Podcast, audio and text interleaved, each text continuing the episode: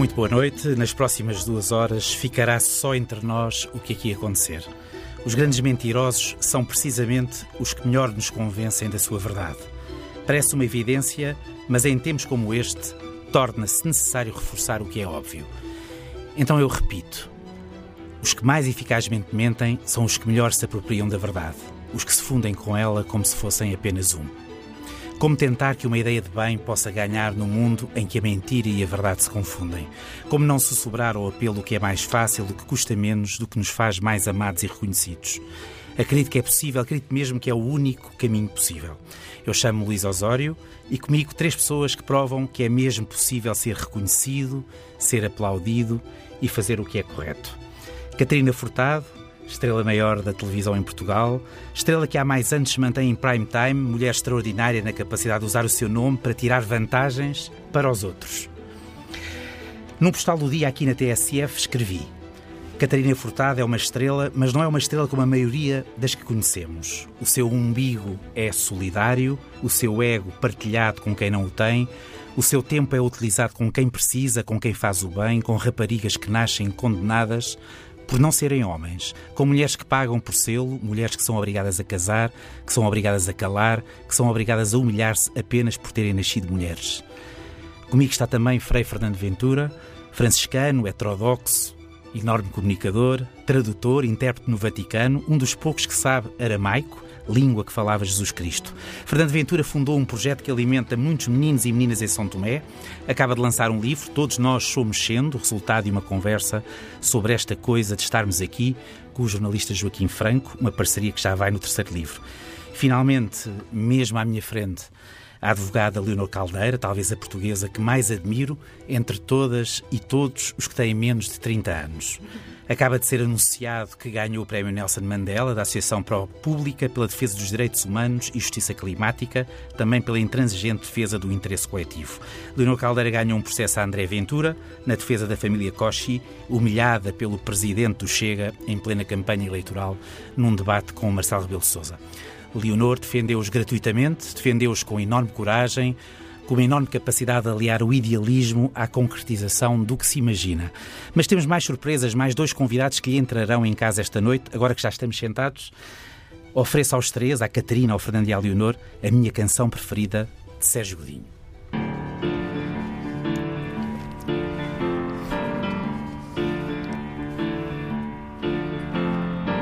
Não sei se estou a ver aqueles dias em que não acontece nada, a não ser o que aconteceu e não aconteceu. E do nada uma luz que se acende, não se sabe se vem de fora ou se vem de dentro. Apareceu. E dentro da porção da tua vida é ti que cabe não trocar nenhum futuro pelo presente. Fazer face a face que se teve até ali, ausente, presente. Que fazes, há tanto a fazer.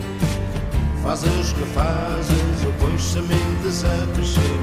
Precisas de água, terra também. Ventos cruzados, o sol na chuva que os detém. E vida a planta, refeita a casa. Espaço em branco, tempo escrever e abrir asa. E a linha palma da mão.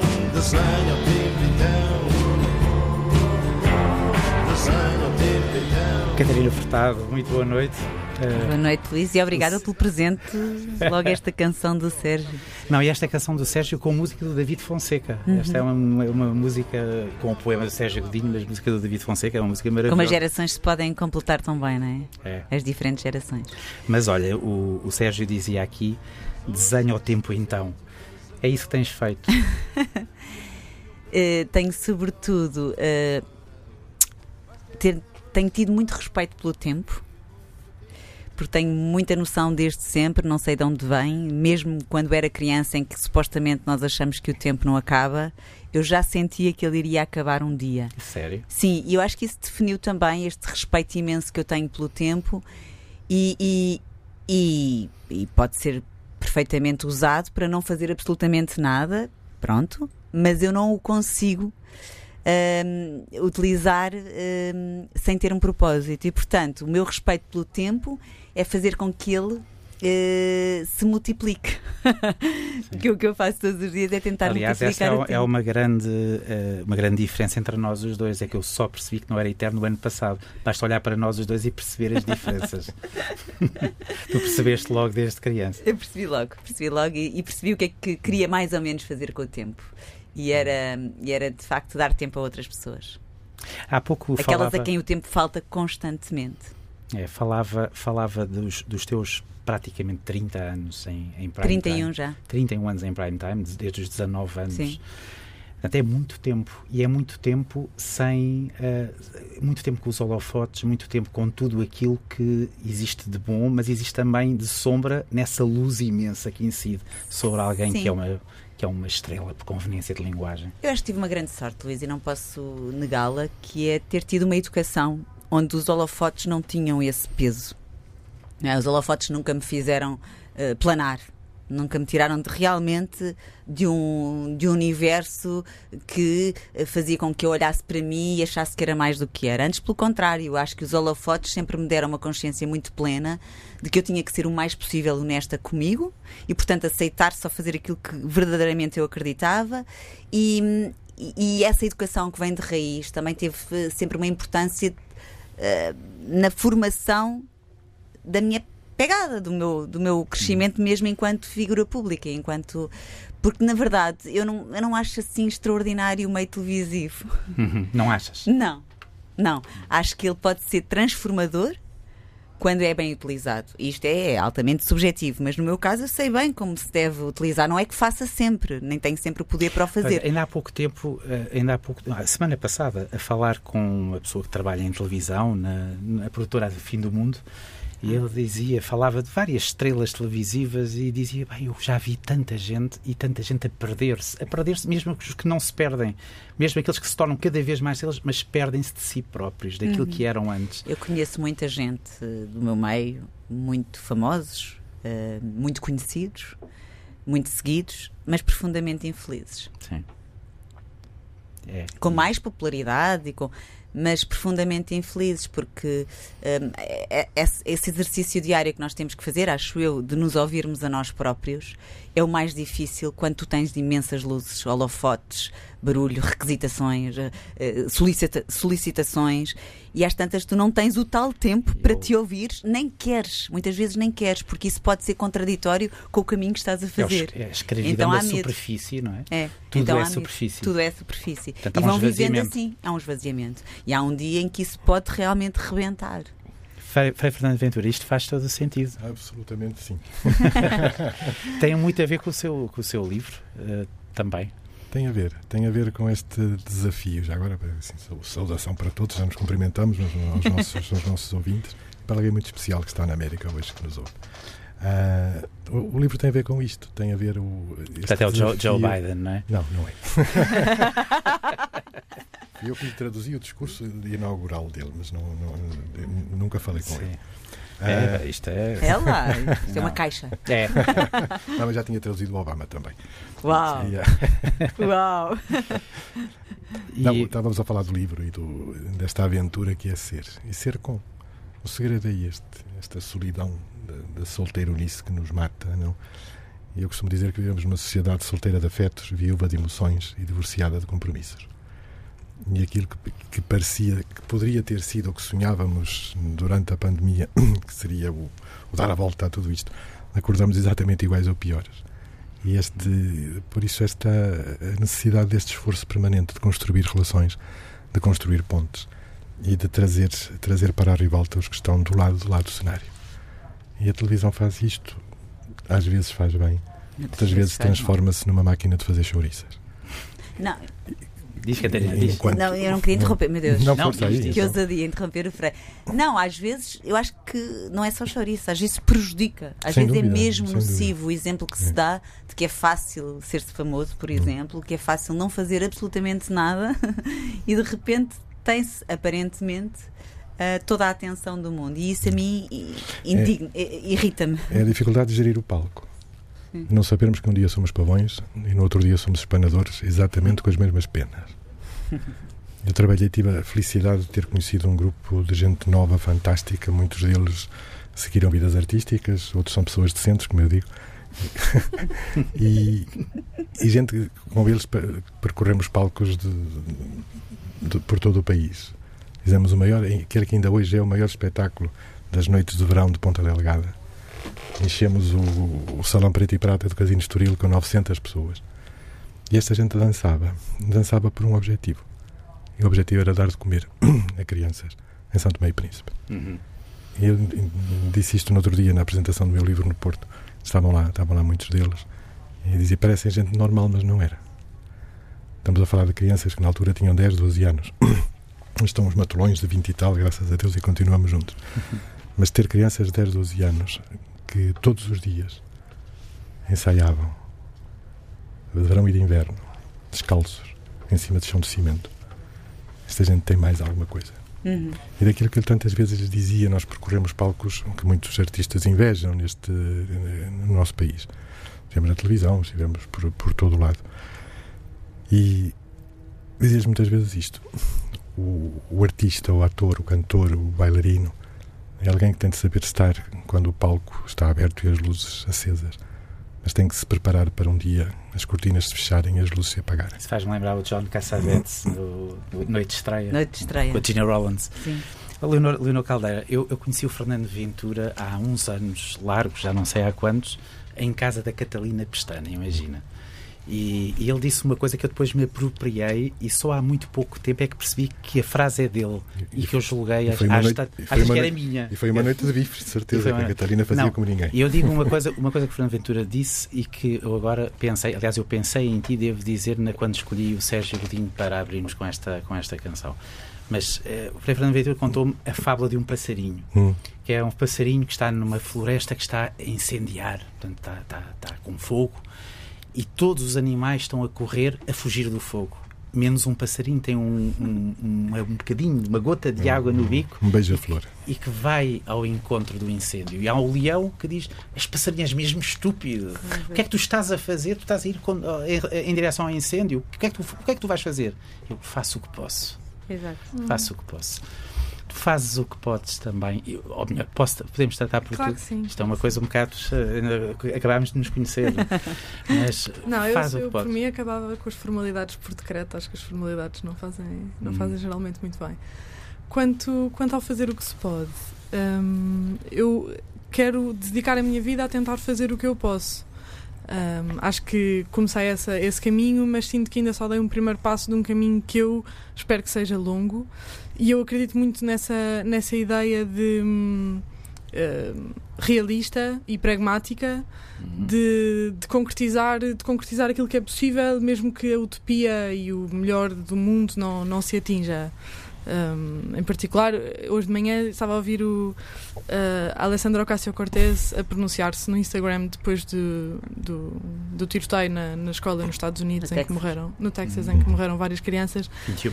E ela, de forma muito, muito espontânea, um, foi para, fez um direct no Instagram de 45 minutos em que, em que depois de se pronunciar de uma perspectiva até filosófica e política falava sobre e, e, de descrever com muita coragem o, o, cenário negro de profunda corrupção que existe no, no Congresso norte-americano, do qual ela faz parte. Mas depois dessa, dessa visão muito, muito, muito pragmática e muito negra, ela, ela remata com uma ideia de mas há uma coisa que é inegociável, que é perder a esperança. E portanto, sim, está a arder e é um incêndio e as pessoas não querem fazer nada e os políticos não nos ouvem e não, não estão ao serviço de, das pessoas comuns, como ela diz, everyday people. Mas ainda assim, depois disto tudo que vos digo, é, não há outra opção. Só há um, um, caminho, que é a pessoa continua a ter esperança uh, e faz o que pode e não baixa os braços, mesmo que isso pareça uma loucura, porque às vezes parece uma loucura e parece um desperdício de esforços. Sim. Ainda há outra coisa a fazer, que é ter essa esperança e angariar cúmplices. Sim. É, claro. Sabes, de contagiar. E isso é possível. Eu já resgatei muita gente que se calhar estava mais uh, incrédula, mais uh, uh, desconfiada em relação à humanidade e ao mundo. Mas a verdade é que muitas das vezes, ou a maior parte das vezes, nós vemos as más notícias e as más pessoas. Exatamente. Mais vezes do que as boas uhum. notícias uhum. e as boas pessoas. Os patifes estão todos em horário nobre, não é? Exatamente.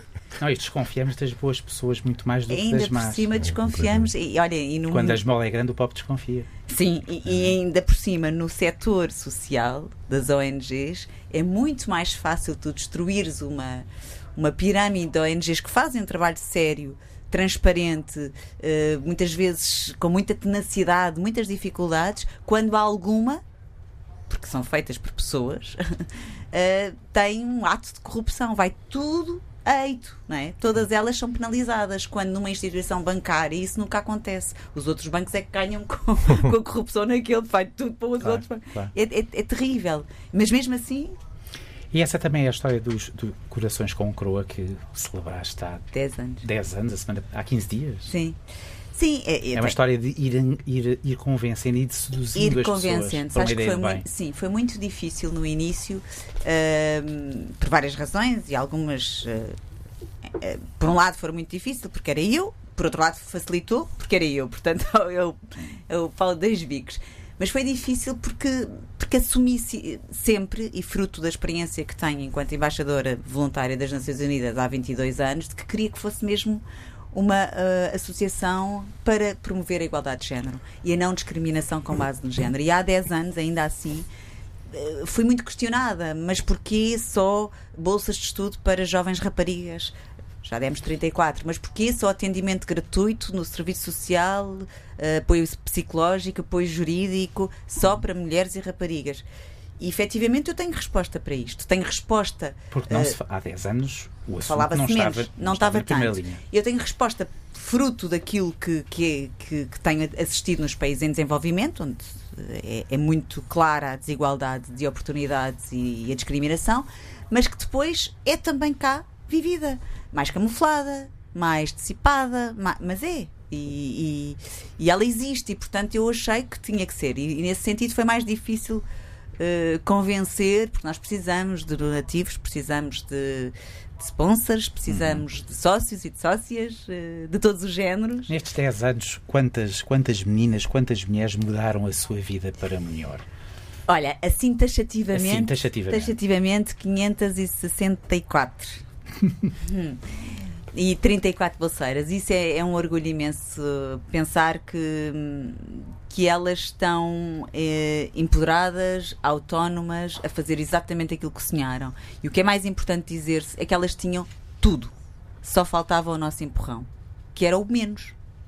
E o Frei deve concordar com isso. As pessoas têm o potencial lá dentro, têm a vontade, têm a capacidade de trabalhar, têm uma força que nos ultrapassa muitas vezes. Falta aquilo que nós podemos dar. E todos nós, à medida das nossas possibilidades, podemos dar o tal empurrão a alguém. E, e- a partir daí cresce uma relação de admiração. Não é de gratidão. Não estamos nunca à espera do obrigada. Mas não, isso- eu isso passo é- a olhar para aquela rapariga e penso: Uau, fi- és advogada, uma cigana que é advogada, por exemplo, ah, que, que conseguiu romper com aquilo que seria a fatalidade da, da herança um bilhete- histórica é um e ela bilhete marcado, rompeu não é? e foi para direito. Ou uma, um- a Jéssica Silva que está aí a dar toques na bola de uma forma. Ah, jogador do Benfica? Exatamente. Ou outras meninas, fisioterapeutas, e não há cá hierarquias, tanto é uma pessoa conseguiu ser fisioterapeuta como uma médica especialista em não sei o quê para nós. E isso é muito, é muito interessante porque passamos a olhar para elas e com imensa admiração. E depois a bola de neve do bem começa a existir, porque são elas que, com os primeiros ordenados, passam a dizer: Mas eu agora quero também apoiar outras bolseiras. Giro. Portanto, isto é possível. Mas lá está, o poder de mudar a vida de alguém eh, acaba por ser, por ser eh, importantíssimo neste, neste jogo de superfície e profundidade. Não é? Sim. Tu, tu tens superfície, mas passas a ter uma profundidade maior. Maior. também. É um Sim, bocadinho sim. também isto. Sim, sim. E umas raivas danadas de vez em quando. quando se tem que lidar com a estupidez da burocracia, Ixi. quando se tem que lidar com a estupidez do politicamente correto, temos que tratar como senhores e como estadistas, gente que não passam de ladrões e gente que não passam de vigaristas nos, nos poleiros do poder.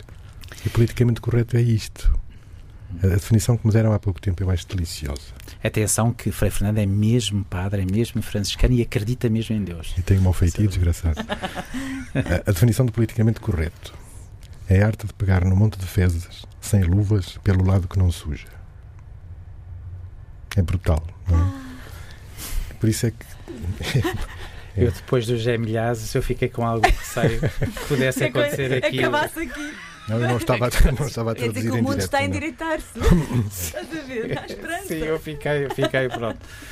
Mas, Porque das coisas que a Catarina tem, tem, tem, tem sentido isso e eu sinto isto também, a hipocrisia da a hipocrisia dos pavões, não é? Sim, que se enfeitam com os pobres. É que os pobres dão de comer a muita gente e E são telegénicos e também. enfeitam se fartam, até campanhas eleitorais. Ó, Frei Fran, já, já contou essa, essa, essa máxima ao Papa Francisco? Das vários encontros que teve com ele. E de- Já temos trocado algumas anedotas. Esta, por acaso, ainda não lhe disse, mas não, não é impossível. Até porque esta soube há pouco tempo e já não, já não estou pessoalmente com ele, já desde antes da, da pandemia. Talvez agora em junho voltemos a estar, mas Sim, está, sim, sim. está bem de saúde, as pessoas estão preocupadas. Está com um problema tremendo no joelho no joelho. e tem a ciática, a dor ciática que dói sempre e o joelho que precisava. Eu vi- tem bom humor, e de tem uma bom prótese. humor. Tem Tem- eu, tem eu vi o Papa. Francisco eh, e eu creio que é essa a imagem que tem também dele, que é aquela imagem ele na cadeira de rodas e a pedir desculpa às pessoas que lá estavam por não se poder levantar eh, porque, porque estava aflito do joelho. É. E foi obrigado a fazer isso. Ele tinha a indicação de pôr um joelho, uma prótese, o que obrigar a parar um mês e ele não, não quer parar um mês. Aquilo que eu, que eu senti no, ao ler o seu livro é sentir que é um livro em que a pergunta é muito mais importante do que a resposta.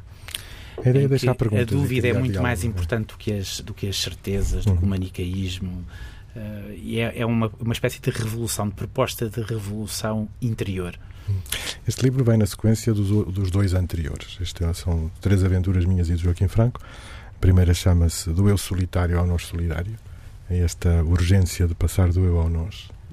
Que depois tem uma segunda, um segundo livro, que é Somos Pobres, mas Somos Muitos.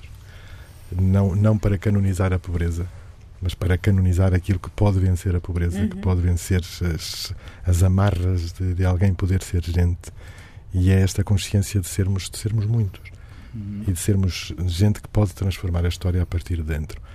Porque a, a esperança da história está no coração dos pobres, não está na gente poderosa que faz promessas, que se Que é- feita e depois. O que é que acontece acha. Leonor, Leonor Caldeira?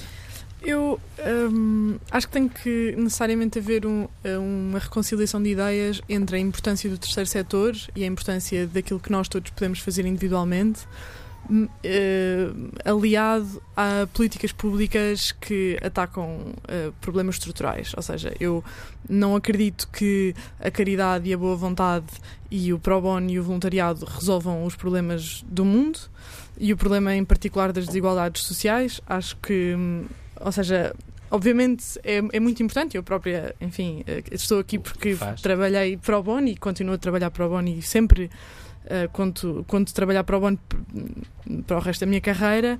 Mas ainda assim temo que às vezes hum, essas iniciativas, enfim, eu tenho o sonho de criar uma ONG, como, como a Catarina Furtado Uhum. tem, tem E a ONG, esse- desculpa só interromper, Leonor, eh, nós temos quadros que têm contratos, não é? Não é pro bono, não é?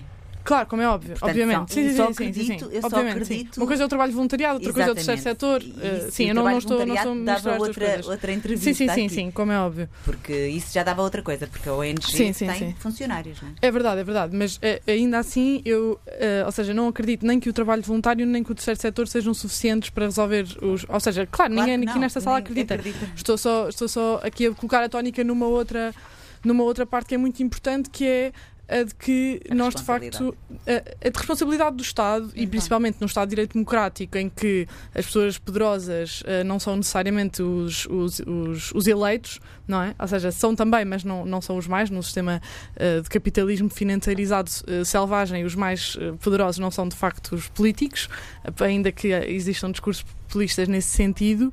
Um, e de facto eu eh, fico, fico muito mais preocupada. Alguns advogados são mais poderosos que. Tantos advogados são mais poderosos do que políticos, eh, e CEOs, e hum, homens e mulheres. Temos também que definir o que é poder.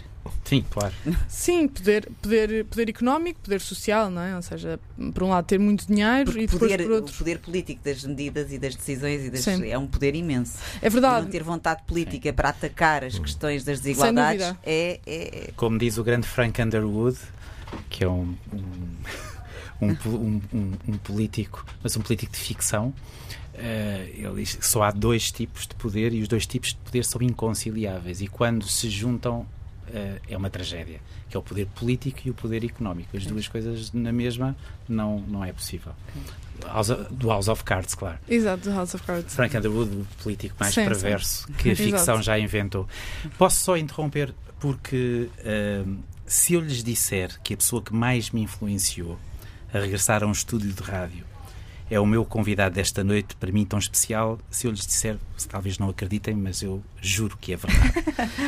Não que me tenha influenciado diretamente, o Cândido Mota não tem culpa nenhuma disso. A culpa é minha que o ouvi em criança com a rádio escondida entre a almofada a fazer um programa que me acompanha desde sempre, o Passageiro da Noite. Quando o diretor da TSF me perguntou o que queria fazer, disse-lhe: Quero fazer um Passageiro da Noite. Cândido Mota, um abraço. Olá, boa noite, Luís. boa noite também aos outros convidados. Boa noite, Cândido. Boa noite, Cândido. Também ouvi muitas vezes o Passageiro da Noite. É. Um dia, um dia fazemos um programa juntos, mas, mas eu sou apenas um aprendiz de feiticeiro. Como é Pensa agora. Pensa agora. Não, é um grande prazer estar, estar consigo aqui e ouvi-lo. Doutor Luís, podemos tratar-nos por tu, tá? Do, porque... Disse o quê, doutor? Disseste de você, ou trataste-me por você, ou não sei o quê, tá? Não, para formalidades, como diz a tá Leonor, tá vamos bem. acabar com as formalidades. Mas gostei, gostei do doutor. Portanto, é um temos aqui o Os portugueses a gostarem de serem chamados doutor. Sim. Fran Fernando Ventura é realmente, para mim, neste momento, aqui, a personificação do, do que deveria ser o doutor. Aplaudido. Oh, oh Cândido, pelo amor de Deus, obrigado. Oh, oh, oh, uh, oh Kenneth, quando, quando estávamos a falar do Passageiro da Noite, e enfim, eu lembro-me, e impressionou-me muito, eu era uma criança, mas uh, muitas pessoas em sofrimento já nessa altura. Esta ideia de que o, o, hoje é que sofremos não é verdade. Sempre se sofreu, não. sempre se sofreu muito. A solidão, muitas, muitas vezes a solidão acompanhada, o que eu acho que é muito pior, é pior todas as solidões. Exatamente, é o estar sozinho no meio da multidão, é, é, é, terrível. Mas não, isso aconteceu porque não tínhamos, não tínhamos redes sociais naquela altura, as pessoas não, não tinham um, uma escapatória não é? para, para, para, para, para os seus problemas. E de repente surgiu aquele programa, que foi realmente um êxito. Uh, devo dizer que a ideia não foi minha, a ideia foi do nosso colega Jorge Dias, que tinha ido aos Estados Unidos e tinha verificado que nos Estados Unidos existem N programas desse género, uh, a, todos, a, todas as horas do dia e da noite, e trouxe a ideia para cá e, e, teve, e propôs-me, num corredor do, do, do, Rádio Português, ou da, da Rádio Comercial nessa altura, um, propôs-me fazer esse programa. E ele disse, olha, nunca ninguém fez aqui isso, que sim, vamos fazer. E foi realmente um êxito. E as pessoas aproveitaram, isso é que é interessante, aproveitaram aquela oportunidade de tal maneira que eu nunca tive uma única pessoa, única, que se aproveitasse do facto de ter uh, um anonimato, porque as pessoas não tinham se identificado se não quisessem, e terem, e terem um, um emissor à sua, à sua disposição para dizerem disparados ou, ou serem desagradáveis. Não, as pessoas aproveitaram aquela oportunidade para realmente falar dos problemas da sua vida. Foi muito bonito. Sim, sim, sim. É, é, oh, oh, ok, e há uma outra marcante, mas aí eu já me lembro muito bem. Uh, a roda da sorte, claro. Hum. O, o, Cândido, não, e eu, eu, quando, eu já não o vejo há muito tempo, mas para mim o Cândido não envelhece, porque a imagem que eu tenho é do Cândido na roda da sorte. é. e, e, depois aquela coisa que o Herman é fazer as coisas mais inomináveis e o Cândido sempre, sempre com a mesma cara, o senhor. Sempre, o senhor. não se chocava com nada. Não, entendemos muitíssimo bem, sabes como é que é. E além disso, eu sou um grande cliente do Herman desde sempre, sempre fui. Eu conheci o Catrai, eu conheci-o muito novo. E, e, olhei para ele e disse: o que, é, que raio de miúdo é este? Não é? que, que raio de miúdo é este? Que com a idade que tem, uh, é uma vedeta. Naturalmente, uma vedeta. Ainda não estava metido nas, nem nos teatros, nem nas televisões, nem no humor, nem coisa nenhuma. Limitava-se a ser um, um, um aluno do, do colégio alemão, da Deutsche Schule, e pronto, e, e lá estava ele. Eu disse, rapaz, é um gênio, o que é isto? Ah, pronto, e, e adotei. Ainda, ainda, antes, ainda antes do senhor contente, senhor feliz. Do senhor feliz, sim, sim, sim, exatamente, antes disso, antes disso. E deve, olha, também gostas da Catarina Furtado, que está aqui. A Catarina Furtado conhecia como um dos bebés mais bonitos que eu me lembro de ter visto em toda a minha vida. Que raiva. O, o, exatamente. Raiva. Os pais É verdade. Os meus pais punham ao, colo, ao colo todas as pessoas que viam. O, que vale é que eram boas pessoas. Ah, pá, era uma coisa maravilhosa. Eu, eu vi pela primeira vez, na, na, moravam vocês no Bairro Alto, numa casa do Bairro Alto, muito gira, e, e, e, pá, e tu realmente tens uma coisa. Pá, fazia impressão. Fazia impressão. Eu, eu, tenho duas filhas que são bonitas, sim senhor, e eram bonitas quando eram pequeninas. Tenho três netos maravilhosos, está sensacionais, mas tu realmente és uma coisa fora de série. Obrigada. Como, como dizer, é? Mas essa, essa, essa relação com o Evan é uma relação especial. É, é, é uma relação de amizade, fundamentalmente, e de grande admiração e de, de, de respeito mútuo. Uh, o Herman teve comigo uma atitude, uma coisa extraordinária que eu não me canso de contar, porque para vocês verem o que aquele homem é quando é amigo e quando gosta das pessoas. Fazia anos eu nesse dia e era o dia de gravarmos o programa, fazemos o programa de um, os parabéns que o Herman fazia naquela altura, ao mesmo tempo com uma vez por semana. E, como eu fazia anos, ele convidou-me para ser o convidado especial dessa, dessa emissão. E eu fui, claro sim. Fui eh, todo contente. Aliás, até cantei e tudo, fiz coisas que nunca eu fiz coisas com ele que não dá para acreditar. Até cantei Frank Sinatra e tudo, por causa de dois. Não, cantou a Maria Albertina. é, exatamente. Maria Albertina, então, o Kenny Mota é, é filho, filho, de uma grande filho Exatamente. E então acontece que eu fui lá e o Herman apresenta-me mais ou menos com estas palavras. O Cândido está aqui de direito próprio, porque o Cândido é, neste momento, uh, responsável por uns bons 50% do êxito da roda da sorte. Uh, Luís, eu fiquei sem palavras. Mas calcular, fiquei sem palavras, não é? Porque que diabo? A roda da sorte era o Herman, santo Deus. Pois era, mas ele achou que não e achou que devia dizer-me aquilo. Eu fiquei. Este homem é muito realmente não dá e a Ruth Rita, diz o Frei Fernando Ventura. Não, eu gosto, eu sobretudo gosto, gosto de sacerdotes que têm uma cultura vasta, vastíssima e um olhar atento para todos os setores. Ó oh, oh, oh, Cândido, peço-lhe que não saia da antena, porque tenho aqui uma outra chamada em linha e a Fernanda, a nossa produtora, diz que tenho de atender. Tenho aqui o nome, mas eu sinceramente não o conheço. Mas a nossa produtora jura-me que talvez o Cândido Mota o conheça. Pode ser uma surpresa para si. Chama-se. Chama-se Herman José. Ai, não acredito. Herman, um abraço. Tu tinhas aproveitado este momento para, para dizer o que verdadeiramente pensas de mim. Olha a desgraça que seria. oh, Deus, exatamente, exatamente. Oh, Bom, antes de mais nada, Antes de mais nada, devo dizer que a concentração de qualidade humana nessa emissão é uma coisa que devia pagar imposto. Exatamente. Como, como diria o Cândido, cada cavadela, cada minhoca.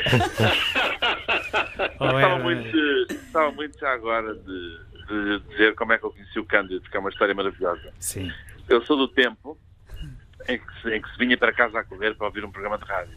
Uhum. Estivesse onde estivesse, tinha de vir a correr para casa abrir o meu, o meu pequenino rádio uh, herdado do meu pai, porque às 7 horas começava em órbita com uma voz inacreditável, que era o Cândido, e que tinha sobre os outros um, a grande diferença de saber dizer, dizer, bem as palavras, sobretudo em estrangeiro. Uhum. Vamos dar um exemplo, toda a gente dizia os polis, vamos agora ouvir os polis e os polis, e os polis e os polis. Uh, e, o, e de repente apareceu o Cândido e dizia estou ali. E as pessoas, as pessoas diziam assim, coitado, pá, aquele diz estou ali. Já pode lá falar isso, se calhar. O Cândido era, era fantástico e, e foi responsável, em órbita, pela minha formação musical do Donovan aos, à Janice Ian, uhum. dos Buffalo Springfield, enfim, por aí fora. Um dia estou no bairro Alto, quando comecei a querer ter vida própria e sair à noite, e ouço por trás de mim aquela voz, hum. bem colocada a dizer muito obrigado. Uh, não, não, pode ficar com o troco. Era o, era o Cândido Mota a sair de um táxi. E eu fiquei em êxtase. Em êxtase. E disse, você, não me diga que você é o Cândido Mota.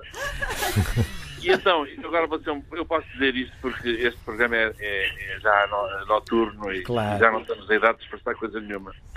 O Cândido olhou para mim com o mesmo ar com que o Dick Borgart olha para o Tássio na Morte Veneza.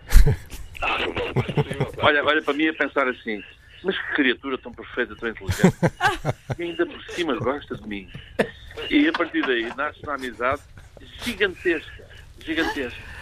Sim. Eu acho que nasce primeiro por encantamento mútuo. Eu pela voz dele e o Cândido por ser um tátil. E depois. e depois ficamos com os amigos tão fortes, são fortes. E hoje em dia a única coisa que eu acho é que o Cândido é uma espécie de Porto de Sines. A gente olha para o Porto de Sines e pensa que toda a energia da Europa podia ser resolvida se dessem o valor que aquele Porto merece. E o Cândido tem tanto para dar e por alguma razão está, está eh, enfim, relativamente escondido no seu meco, quando podia ainda estar a fazer tanto e a dar-nos tanto, porque ele é realmente único na sua classe. Absolutamente sim. Cândido. Obrigadíssimo a Deus. Estou, estou, estou sem palavras. o que é difícil. Normalmente é difícil. Mas é absolutamente verdade, Cândido, porque, é, porque uh, a sua voz, a tua voz, é uma voz uh, inigualável. Não é? Uh, estávamos aqui há bocado a falar da superfície e da profundidade e esta, e esta capacidade que tens de, de, poder de podermos fazer mergulhar a partir da tua voz. Eu acho que nós temos que fazer um programa juntos à noite. Olha, isso era, não é? uma ótima ideia. Era maravilhoso. Completamente às ordens, completamente às ordens. e fazer um programa com o Cândido sai muito mais sai barato, sai muito mais barato porque não se paga net para ir googlar, seja o que for. Porque ele sabe tudo sabe e mais tudo. alguma coisa. oh, Herman, tu, tu conheceste, conheceste a Maria Albertina, a mãe, a mãe do Cândido? Uh, Interessou-me muito a Maria Albertina por, precisamente por ser a mãe do Cândido. Foi depois à procura de coisas dela. E, e isso é divertidíssimo. Uh, a Maria Albertina é, é, uma grande fadista ante-Amália. A Amália veio, veio baralhar o jogo da maneira de cantar o fado. E a Maria Albertina, eh, dentro da sua lógica pré-Amália, é, de, é, é das, das, melhores cantadeiras de fado uh, da sua geração. E é uma figura, uh, foi uma figura também fortíssima para o Cândido. É? Há um Cândido, o, Cândido, que o Cândido sofreu com a perda da sua mãe é uma coisa que não está escrita. E, portanto, um, isso tudo faz com que eu tenha da Maria Albertina uma visão maior. E, e, e, é também injustiçada, porque merecia um, um lugar muito mais de destaque na história do fado do que ela tem. Uh, há pouco estava, estava aqui a falar, estávamos aqui a falar e a ouvir a Catarina Furtado e a falarmos das grandes estrelas de televisão que se vão transformando à medida que vão aparecendo e que os holofotes começam a queimar. E uns vão desaparecendo, outros vão enlouquecendo uh, e outros mantêm-se, mantêm-se à tona. Uh, eu tenho o prazer aqui muito grande de ter ao mesmo tempo duas, duas figuras, talvez caso raro, de, duas figuras da história da televisão que se mantêm uh, há muitos anos, uh, há 30 anos e no teu caso uh, há mais tempo ainda. Sempre à tona, o que não é fácil neste tempo. E o que é extraordinário é que o Cândido já deveria ter morrido há 10 anos. com o que fumou e com o que bebeu. Só que ele uma altura da vida em que não lhe apetece morrer já e então mudou o comportamento, não foi Cândido? É verdade, não, isso aconteceu. Uh, começaram a nascer netos. Eu comecei a olhar para aquilo e assim, eu quero ver isto a crescer, criado. Quero mesmo, quero ver isto a crescer. E, e pronto, e deixei, deixei completamente essas, essas vidas de excessos. E, e, hoje em dia sou uma pessoa com uma vida perfeitamente monástica. Monástica, é vamos lá ver. Monástica, vamos lá ver, não propriamente os crúzios, que eram os vezes comilões, os beneditinos, e que inventaram pelo menos uma coisa maravilhosa, que é a doçaria conventual, que é uma maravilha. Ah, e os, e os licores, e os licores. É, importante, é importante explicar, é importante explicar que o Cândido, eh, talvez, juntamente com o, com o Ari dos Santos, foi das maiores esponjas que eu conheci. O Cândido despachava um litro de Glenfiddich e ficava rigorosamente na mesma. Ao contrário do Vitor do Santos, que a partir da primeira garrafa de gin começava a chamar puta a toda a gente. Não, era aquela coisa do monstro, não é? Quando ele estava a compor uh, e, na, na, métrica e chamava o monstro, que era, uh, era uma métrica só com as neiras. Exatamente. Não é? Exatamente. É, é. Isso usa-se muito em teatro ainda, usa-se muito uh, nas parcerias de teatro. Quem faz a música, depois para dar ao, para dar ao poeta um, a métrica do, do, do, da, da, música, põe um, faz o chamado monstro, que são uma data de palavras sem qualquer, sem qualquer espécie de significado ou de coerência, mas que serve só para ver as, as, as sílabas tónicas, as sílabas átonas, o, a métrica e tudo isso, para depois o, o poeta escrever o, o poema como deve ser. Hum. Chama-se um monstro, é, é, preciso, é preciso é que depois que a versão monstro não seja editada. Como, como, como, aconteceu, como aconteceu com o Luís Pacheco, quando um dia, numa tradução de Vitor Hugo, uh, não sabia uma certa coisa e pôs na badana deliciosas sandes de merda. Mas olha que há Voltaire, estava a fazer o dicionário de Voltaire. E, e, e, e, e, quando, quando entregou aquilo, eles não reviram e então cá embaixo há edições que valem uma fortuna, com a tradução de Luís Pacheco, pois é, pois é. em que então a, a, definição daquela, daquela coisa extraordinária são deliciosas sandes de merda. não, vamos, não, vamos agora, não vamos agora partir para uh, as traduções dos emilhados. Ficar por aqui. oh, é mesmo... É, os, sabes, os emilhados são uma das uma das minhas melhores imitações, sabes porquê? Porque eu sou dos poucos que consigo fazer o sotaque da povo do Barcinho, mas com aquele bocadinho de leste de quem diz Transnistria e Mariupol e a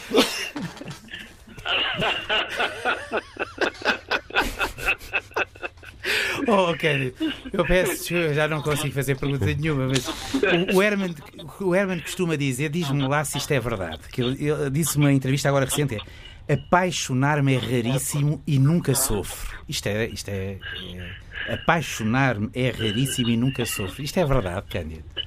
O Herman é uma pessoa extraordinariamente pragmática e tem uma visão da vida extremamente realista. Por exemplo, uma das coisas que o Herman tem é, ele conhece as pessoas não por aquilo que ele gostaria que as pessoas fossem, mas por aquilo que as pessoas realmente são. E vive perfeitamente com isso. Portanto, não é fácil uh, levar o Herman a rovos de paixão ou de amor ou, ou, ou, de outra coisa qualquer, porque o Herman está sempre a olhar para as pessoas como um patologista está a olhar para um pedaço de sala de anatomia, sabes como é que é? Está-lhe a fazer, está a fazer uma, uma autópsia, está-lhe a fazer uma, uma, uma, um, um exame completo. Não há nada a fazer. oh, Herman. Sim. médico legista, médico legista dos afetos, essa eu nunca tinha ouvido. É interessante. Mas é verdade. Está certíssimo. Está certíssimo? Uh, é, está certíssimo. Como diria Milhares, a minha vida romântica é uma guerra do caralho.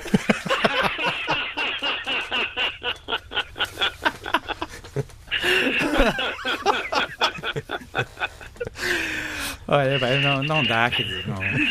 Luís, estás a compreender agora não. porque eu sempre adorei trabalhar com este homem. E para além disto tudo, para além disto tudo, para além de, para além de nós irmos trabalhar com quem vai para uma festa, também temos uma outra coisa que é fundamental, é que é de um rigor a trabalhar, de um profissionalismo, de uma, de uma, de uma, de uma seriedade, uma gravitas, percebes?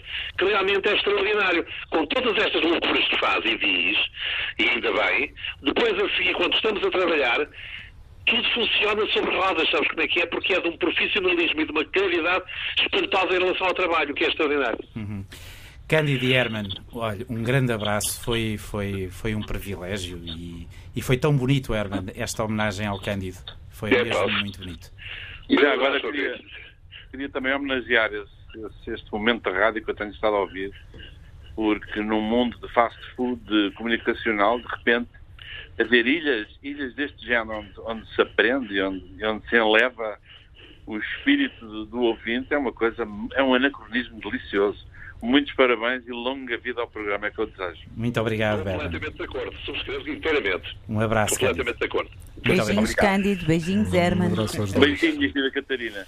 Nós vamos ter a oportunidade agora, os quatro, de conversar, agora sem mais. Uh, enfim, porque não é possível pôr mais nenhum telefonema depois de. não, não é possível. Não, não, é, não é. Vamos conversar na segunda hora. Uh, Catarina, mesmo assim em, em 30 segundos, Uh, eu, eu, estava a pensar nos teus, nos teus corações com Croa e, e a lembrar-me da lista de Schindler, que há um momento em que o Oscar Schindler, uh, já no final, fica desesperado e tenta vender mais um anel para salvar uma vida que fosse. Uh, porque não lhe chegavam aquelas 500 e tal pessoas que estavam ali, queria mais uma e estava desesperado porque era mais uma. Isto também, a ideia de bem é também isso. É... A ideia de bem pressupõe, acho eu, que cada pessoa conta. Cada pessoa é um mundo. Não é só mais uma pessoa. Cada pessoa uhum. traz o mundo inteiro. E, portanto, uh, não se contam. Uh, não, se, não se escolhem. Cada pessoa conta para o nosso mundo. E nós precisamos de cada pessoa. Como é Desde é? que, a, que ela tenha a dignidade que merece e que possa exercer o seu potencial. Nós precisamos de cada pessoa. Frei Fernando Ventura, como é que isto se diz em grego? precisamos de cada pessoa e precisamos de ser pessoas. Não sermos personagens de nós próprios, que é das coisas piores que nos podem acontecer. E perceber que temos uma missão enquanto seres humanos: é ser gente com gente, para cada vez mais gente seja gente e nunca ninguém deixe de ser pessoa. Até já.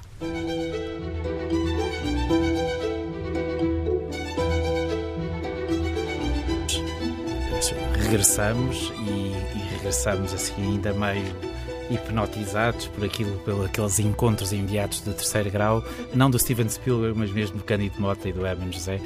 É um prazer estar com, convosco. Uh, até à uma da manhã vamos estar aqui. Uh, Leonor Caldeira, começo, começo por si. Agora voltei ao você. Uh, rapidamente para o tu. Não, mas assim, não, não sei. É? Vamos ver, agora fiquei inibido. mas também já ganhei o dia, já me chamaram doutor hoje, logo, o Cândido, logo o Cândido Mota. Mas, mas Leonor, uh, uh, enfrentou, enfrentou e uma parte do país não achava possível que alguém, e alguém com menos de 30 anos, advogada, enfrentasse o André Ventura e, e fosse a jogo e ganhasse o processo. Como é que surgiu a ideia de defender a família Costa? A ideia original não é minha, é do Ricardo Esteves Ribeiro, que é jornalista do Fumaça, e que ao assistir ao debate que todos estávamos a assistir, enfim, foi um, um debate que teve 2 milhões de, de espectadores em, em direto e, portanto, outros, outros milhares uh, certamente em deferido teve audiências próximas a jogos de futebol com altíssimas um, com altíssimos espectadores e aquele momento acontece e a verdade é que, para além do tweet do Ricardo, que fez um tweet dizendo não há nenhum advogado, muito espontâneo também, de forma muito impulsiva, escreve não há nenhum advogado pro bono que queira defender esta família, não há consequências para isto, o jornalista não interrompe. Enfim, uh, o, próprio Marcelo Rebelo de Sousa responde muito bem, mas responde genericamente, ou seja, não faz ali nenhum ponto de honra de uh, isto aqui são isto, linhas vermelhas. E a verdade é que a posteriori também não houve nada, não houve ninguém da comunicação social que foi ter com aquela família a perguntar. E, e eu já tive a oportunidade de dizer isto uma vez e, e volto a repetir. Eu acho que se a comunicação social eh, tivesse a posteriori eh, procurado esse contraditório, não teria havido processo. Porque a ideia do processo foi precisamente essa: foi nós queremos dizer ao país que não somos bandidos, que não atacámos uma esquadra policial e que não viemos para Portugal para beneficiar do Estado Social, porque eram as três, as três grandes, uh, enfim, imputações de facto. Mas é? o momento, uh, o momento seguinte, o que é que foi? Foi o, foi contacto com a família? Foi, a, foi, foi ao bairro? Sim, eu, eu estava com, com Covid na altura. Uh, no, no, dia do debate e falei por WhatsApp com vídeo com o Sr. Fernando Cochi, que é o patriarca da família, e assim que tive alta de, de Covid, peguei no carro e fui ter com eles. E depois iniciou-se um processo de, ou seja, conheci-os e criámos logo grande empatia, porque, enfim, eles são pessoas muito divertidas também à boa maneira angolana, de fazer humor com tudo, uh, gozar com toda a gente, ou seja, não, não foi um encontro deprimido, apesar de haver ali sentimentos de revolta e sentimentos de indignação depois, enfim, depois também havia um ambiente descontraído e de, e de diversão e criámos logo uma, uma, empatia boa, mas não foi ainda aí que eu decidi avançar com o processo. Ou seja, eu coloquei-me à disponibilidade e disse o que vocês quiserem fazer, se é que querem fazer alguma coisa, eu, na medida das minhas possibilidades, posso tentar ajudar. tentei perceber quem eram aquelas pessoas, que eu não os conhecia de lado nenhum, não é? Ou seja, nem nunca tinha estado no, no bairro da Jamaica. E iniciei um processo de, de procura de, de, prova documental e de evidências de quem é que eram estas, estas pessoas que têm registro criminal longuíssimo, são conhecidas como sendo perigosas, o que é que se passa aqui. E depois de reunir, ou seja, de falar com, com eles próprios e de falar com outras pessoas do bairro e reunir os, os documentos que, que, entretanto, apresentei no processo, concluí que aquelas imputações, de facto, eram falsas e para além de serem falsas, eram profundamente ofensivas. Isto do hum. ponto de vista deles, não é? E depois, obviamente, do ponto de vista político, isso não me, interessou, não me interessou tanto, porque enquanto advogada o meu trabalho é jurídico uh, e a intervenção judicial eu, eu, tive sempre muita cautela para não fazer daquilo um, um, combate político. Claro que, claro que foi assim que a comunicação social o viu e claro que foi essa a defesa deles mesmo dentro do processo de que aquilo tinha motivações políticas e etc. Claro que eu, eu... E, enfim, o facto de ter motivações políticas e uma análise a posteriori que se possa fazer não é uma coisa má por si. Claro não que é? não. Claro Ainda não. bem que teve exato, consequências exato. políticas. Sim, também. sim. Ou seja, eu, eu próprio também, quando, quando defini a estratégia processual, pensei nisso. Eu, eu, sabia que podia. Enfim, eu achava que ia ser, uh, para ser totalmente sincero, eu achava que este processo ia ser uma notícia na internet. Não, não pensei que tivesse o impacto que teve, uhum. um, e, mas, mas ainda assim tive muita consciência de que eu não vou expor estas pessoas a uma coisa que pode potencialmente ter visibilidade e que corre mal. Ou seja, uh, é importante fazer uma coisa que tenha muitas probabilidades de sucesso para eu não estar a expor ou não, não enfim, não correr, não correr expor uma grandes segunda riscos. humilhação. Uhum. Sim, é isso, de, de perder um processo com, com estas pessoas, porque, enfim, sabia, sabia perfeitamente que, que o risco de perder, em perdendo era gigante, não é? era monstruoso. E portanto isso foi, foi intimidante, mas também foi bom porque isso esteve presente. Por exemplo, eu podia ter posto uma queixa-crime uh, que não pus. E hum, essa parte foi, ficou a meu cargo, não é? Ou seja, eles disseram-me os objetivos deles e depois eu, depois, processualmente e nos termos de direito, uh, escolhi qual é que era o melhor, uh, enfim, em inglês diz remédio, que é ótimo, remedy, que é qual é que é a melhor, a melhor cura para o, para o problema que, que, que, está presente. E, hum, e sim, ou seja, tive muito essa, essa consciência, não só da justiça do caso concreto, mas também sentir que foi um processo que foi importante para trazer certos temas. Um, à baila, não é? Do ponto de vista da sociedade civil. Uh, primeiro, desde logo, o facto destas pessoas não terem tido contraditório, acho que foi um, um, tema que por acaso ficou um bocadinho esquecido e que eu gosto sempre de relembrar porque, e, e, e, e aponto o dedo à comunicação social todas as vezes uhum. que tenho a oportunidade disto, porque eu não tenho a certeza que se isto acontece amanhã, as coisas não são iguais. Um, e a verdade é que eu não tenho a certeza também se fosse uma família uh, de origens portuguesas, uh, branca, de classe média alta numa grande cidade, se não teriam com relativa facilidade chegado a essa família e dizer então o que é que, não que, tem a certeza, que, é que pensa? Tem, mas tem uma convicção forte. Ou seja, tenho essa suspeita, um, porque, porque tenho consciência daquilo que é o racismo estrutural neste país e daquilo que é, mais do que, neste caso, mais do que o racismo, o classismo, não é? Porque não é só. Eh, é o facto também daquelas pessoas serem hum, vulneráveis do ponto de vista social, não é? Estarem marginalizadas da nossa sociedade, não obstante estarem a 20 minutos de carro do Terreiro do Passo, uh, aquelas pessoas estão ali numa, numa circunstância de enorme fragilidade Uh, enfim, que por acaso é interessante porque agora ultimamente até se usa muito o bairro da Jamaica como punchline política para se falar de, de muita coisa, mas a situação daquelas pessoas do ponto de vista habitacional continua Terrível. inalterado. Mas o, o, momento em que. Uh, Estou devagar, peço desculpa. O momento não, em que o juiz uh, dá razão e delibera é um momento de grande eh, enfim, é um, é um momento. É, é um momento de quê? É o um momento em que suspira fundo, é um momento de alegria imediata. Eu, eu, eu, e o outro lado, como é que sim. reagiu? Porque quando, quando uh, André Ventura percebe que o advogado, neste caso a advogada, tem 28 anos, provavelmente na altura 27, tinha já 28, 27. Tinha 27. 27 anos. Uh, como é que reage? Foi, é, foi, interessante porque ele, à saída, do, à saída do tribunal, a falar para a Rádio Observador, disse que, um, não, uh, disse que o, o, nosso processo servia para alimentar aquela queixa que existe junto do Tribunal Constitucional para legalizar o Chega, porque há uma linha que diz que são proibidos partidos racistas. E eu suscitava a questão do racismo nesse processo, e portanto, se ele fosse condenado por racismo, porque o, o próprio partido Chega era também parte no processo e foi também condenado, em virtude de um tweet que, entretanto, foi apagado e que eu também não, não nunca tive muito interesse em, em, revivar. Em, em revivar esse tweet, mas era um tweet patentemente racista e miserável sobre qualquer ponto de vista, uma coisa hum, absurda. E, e, portanto o partido também era, era parte dessa ação e ele tentou puxar essa narrativa de que isto é para alimentar a queixa no Tribunal Constitucional para legalizar o Chega, coisa que eu nem sequer sou, uh, enfim, não sou favorável a essa iniciativa. Uh, e depois diz, tanto que isto está muito bem escrito uh, e portanto foi para alimentar. E eu, eu até senti, ou seja, obrigada pelo elogio, está bem escrito, muito bem. Um, enfim, ele também é um académico de direito, portanto também não uh, agradeci o elogio, mas, mas sim, ou seja, eu acho que ele não estava à espera. Na verdade, eu própria no dia do julgamento eu sentia, ok, isto nem sequer vai a julgamento porque ele vai chegar lá, uma vez que eu só pedi a retratação e, enfim, a, uh, no fundo, a retificação das coisas que ele disse, ele podia ter dado uma de ok, eu sou um miúdo rebelde e uh, peço desculpa a alguém se. Aquele pedido de desculpa que às vezes as pessoas fazem, que é peço desculpa se, ficaste of... se sentiste ofendida, lamento se te sentiste ofendida. Que, que é genial. É que, que, é, que é genial. que é esse desculpa genial. E eu até pensei que essa podia ser uma possibilidade e acabava ali e tudo, tudo corria, mas, mas de facto não foi isso que aconteceu. E quando chegámos ao tribunal, ele fez.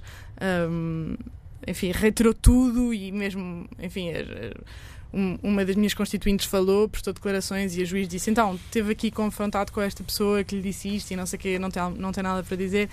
E ele repete tudo outra vez isso. Tenho um dever de verdade para com Portugal e os portugueses e, portanto, repetiria tudo igual. E eu, pronto, então não saímos daqui. Eu também não vou arrelar pé e aqui fico. E no dia em que, em que recebemos a, a, decisão, pelo menos a da primeira instância, que foi a mais impactante, citei a anterior e José Milhazes, não é? Uh, várias vezes. várias vezes citei José Milhazes. um, mas mas foi, foi bom. E, e, sobretudo, por acaso, Luís, tinha uma coisa para lhe dizer, porque um, quando, quando nós temos entrada da ação, Houve só um, um, um jornal que, que, falou comigo, que foi o Diário de Notícias, uh, por via da Fernanda Cância, uhum. que fez um, um, artigo muito bom, porque ela foi consultar o processo e foi de facto estudar as coisas e fez um, um bom texto.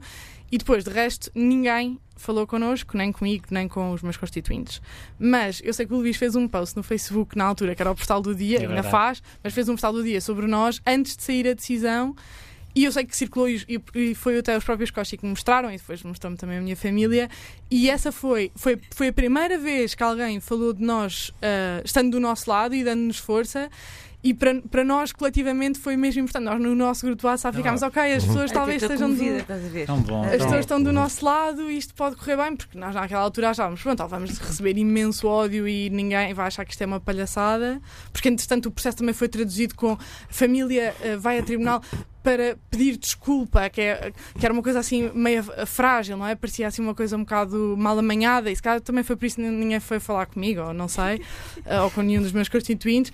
E eu lembro-me que esse post no Facebook deu-nos deu imensa força anímica que bom, depois olha, até. Eh, mesmo para passarmos agora aqui para a Catarina e para o Frei Fernando Ventura, uh, mas, mas antes disso, uh, sofreu pressões?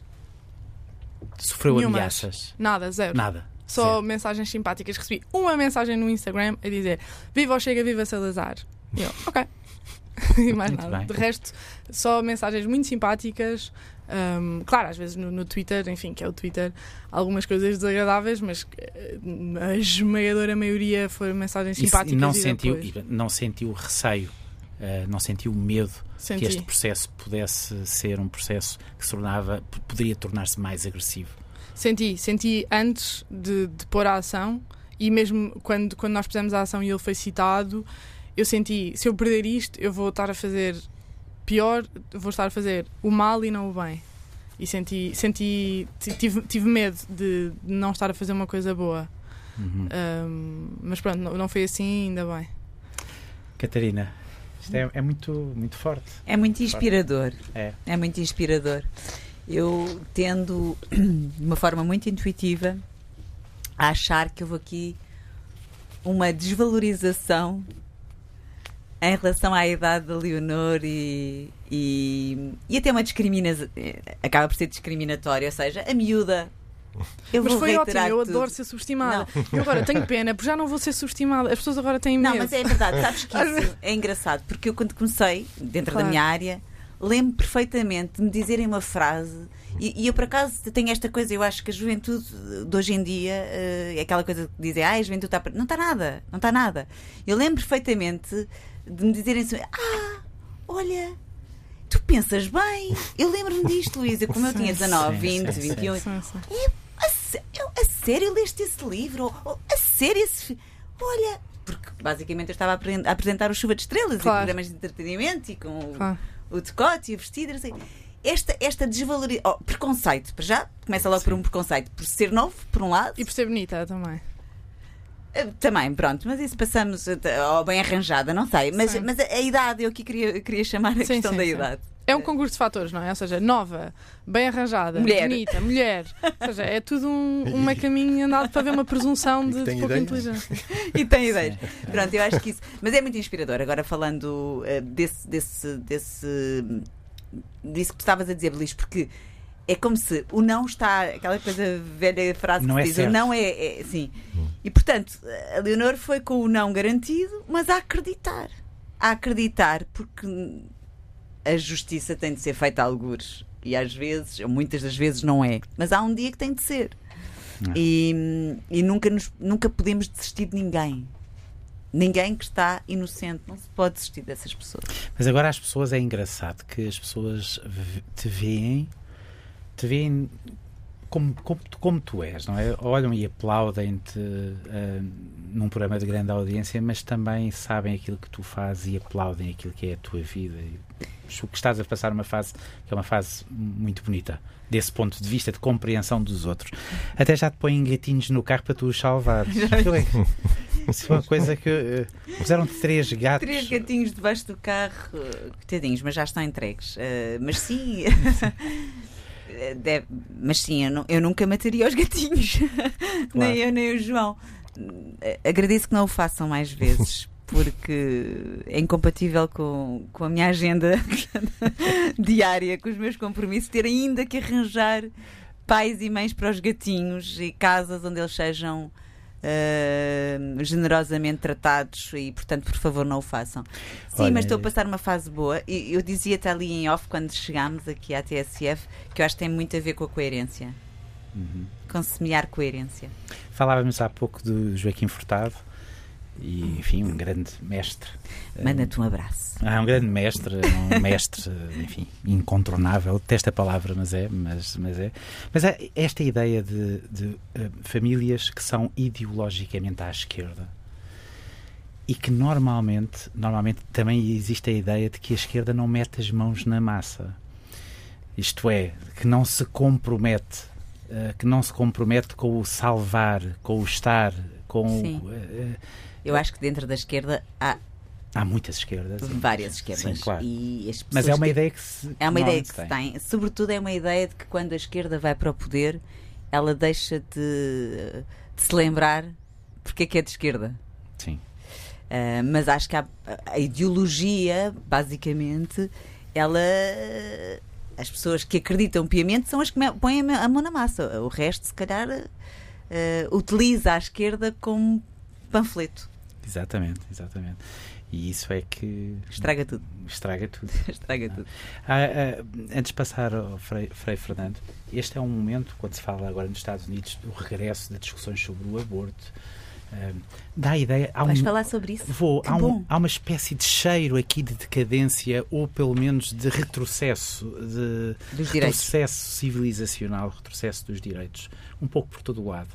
Uh, agora esta ideia de, no, no, no Tribunal Constitucional de, de, poder ser cooptado um juiz que é claramente um juiz uh, extraordinariamente conservador, que ainda precisa deu uma resposta agora muito dúbia quando foi confrontado sobre as opiniões há 30 anos. Nada dúbia. Ele disse a matriz Aliás, cultural, jurídico-cultural é a mesma. É a mesma, não foi dúbia, tem, tem, tem razão. Sim, claro. sim. Uh, achas, achas isso? Achas que existe um perigo agora evidente? Imenso mas é claro, é claro que existe um perigo. Um, os direitos humanos nunca estão garantidos, é um, um chavão, mas os direitos humanos das mulheres, muito menos. E em qualquer momento, ele é o momento ideal para retroceder. retroceder. Uh, e, e, portanto, a vigilância de todos nós tem que ser muito mais ativa. Uh, é como se nunca nos pudéssemos sentar no sofá de, um, de uma conquista feita, de uma igualdade adquirida. Nunca. Nós temos de estar sempre de pé. Uh, e isso é muito cansativo. Uh, para além de muito injusto, é muito cansativo. E, e, e, aquilo que, que bate lá fora vai necessariamente bater cá dentro. E já se nota, não é? Já se nota os populismos a fazerem os seus danos e, e, e já se nota outra vez a, a questão da desinformação a, a, promover os tais chavões que depois entram nos ouvidos e se propagando. Uhum. Se propagam e, e, se perpetuam também. Frei Fernando. Um o que é que quer falar? Não, eu, eu, não posso, eu não vou fazer essa, essa pouca fineza de falarmos da interrupção voluntária da gravidez. Pois, eu pensei que tu, por isso é que eu estava. É não, um não tema... vai. É, é Embora um o Frei diga a podemos, sua opinião. Podemos e... falar disso. Desde logo, a, a nomenclatura não é? Não é uma coisa interrompida, é uma coisa que termina. Falar é uma interrupção implica alguma coisa que pode ser retomada no tempo. Uh, é verdade. Olha. Não, pois é. é verdade, é verdade. A vida não Muito se interrompe, bem, há uma vida que acaba. Não? Uh, tenho esta, a experiência do pós-aborto. No acompanhamento de tantas senhoras em situações de sofrimento e sei, sei o depois. Conheço o depois e conheço o sofrimento. Porque há aqui uma questão que é existe um equívoco. É que uh, não há mulheres que queiram abortar. Absolutamente não. É, é um momento somos, terrível sempre. Uh, nós todos somos filhos de senhoras que decidiram não abortar, senão não estávamos aqui.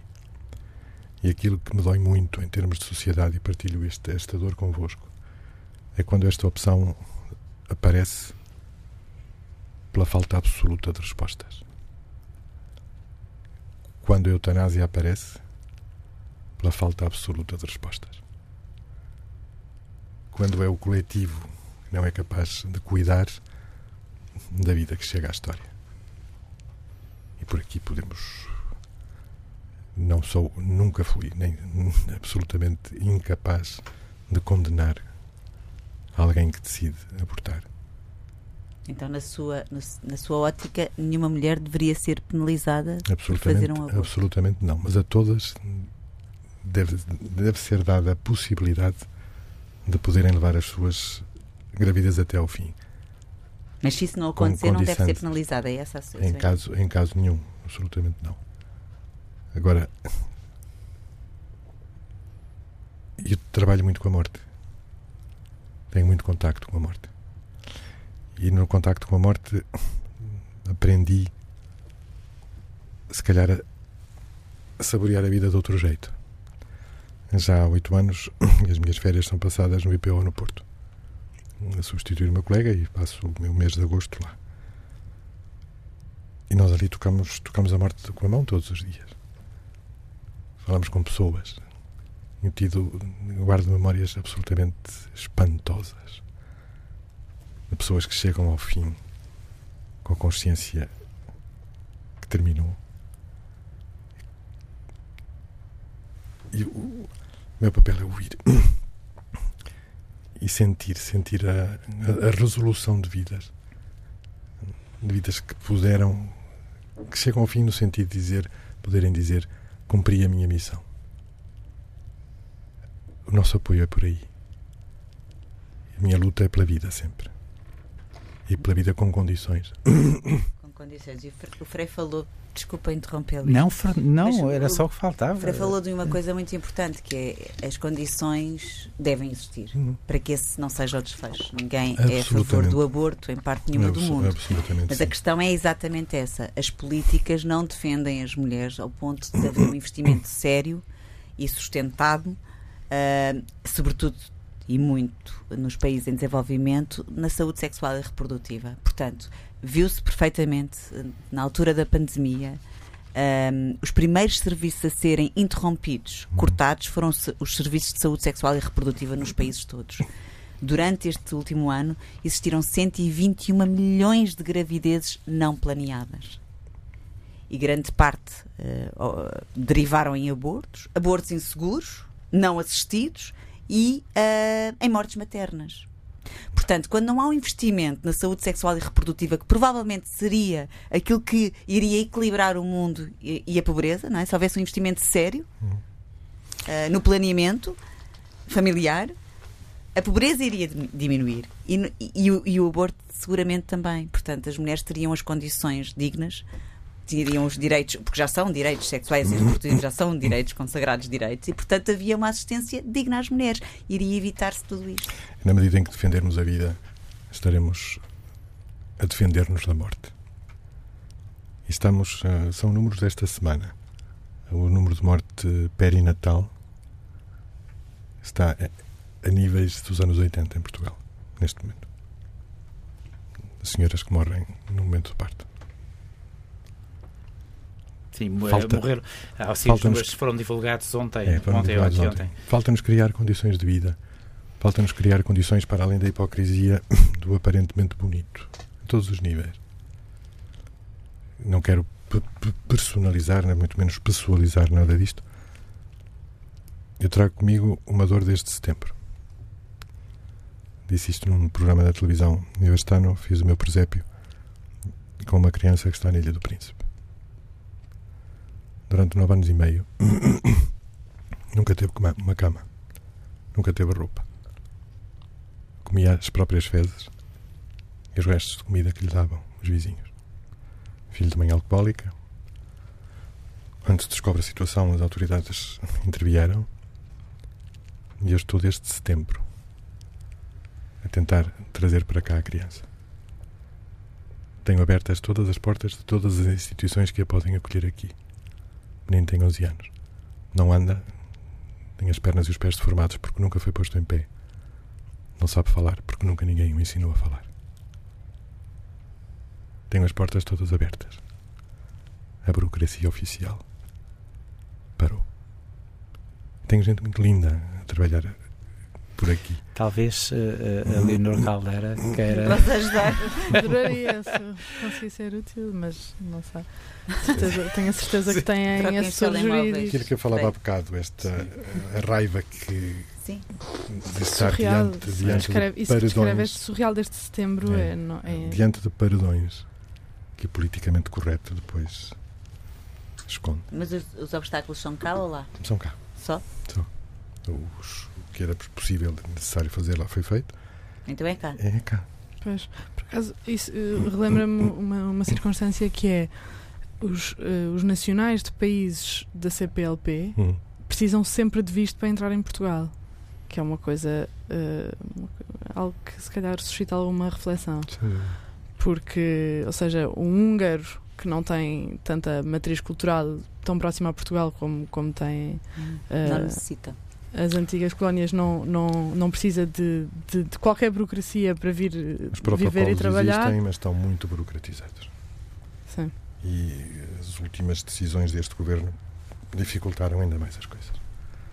Deste Era, governo, eh, desta do, segunda do fase, governo. nesta segunda fase deste governo que está há pouco tempo em funções.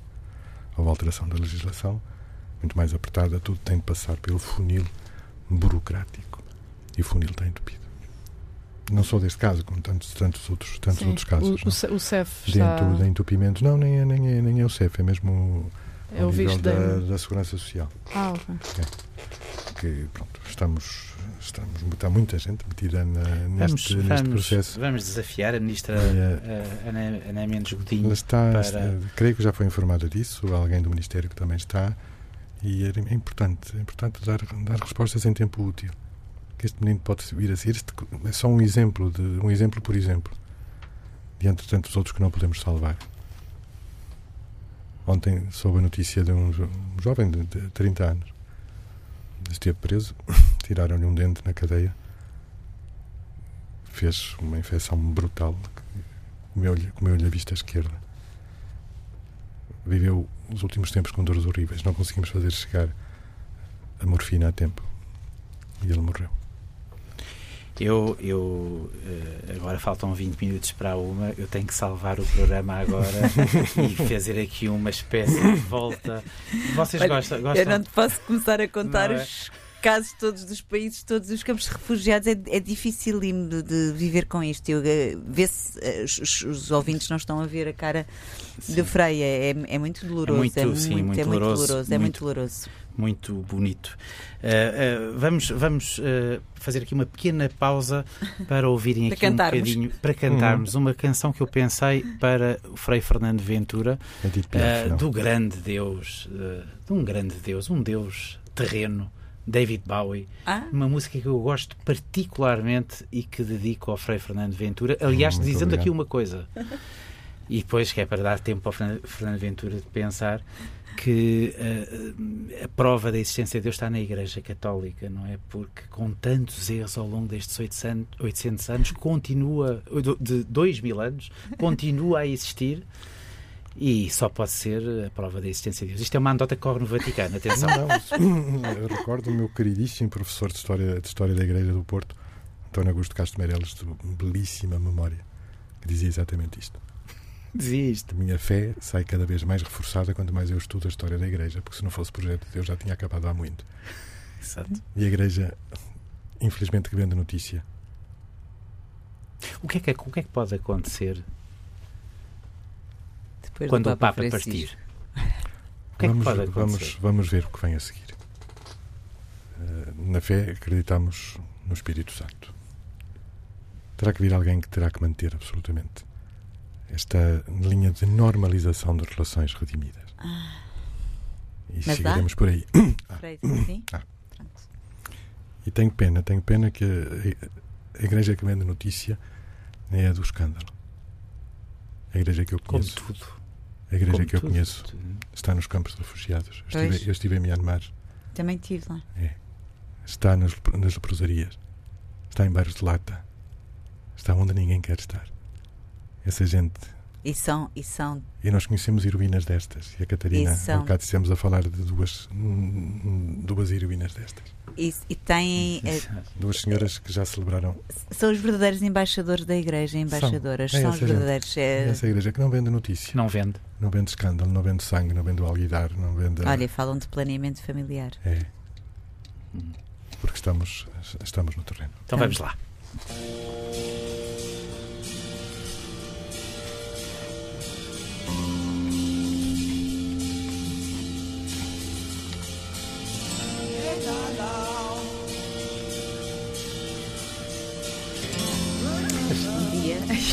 De repente foi. Está a correr. Didn't know what time it was, the lights were low. Oh, oh. I leaned back on my radio. Oh, oh. Some cat was laying down some rock and roll, not a soul said. Then the loud sound it seemed to fade. Came back like a slow voice on a wave of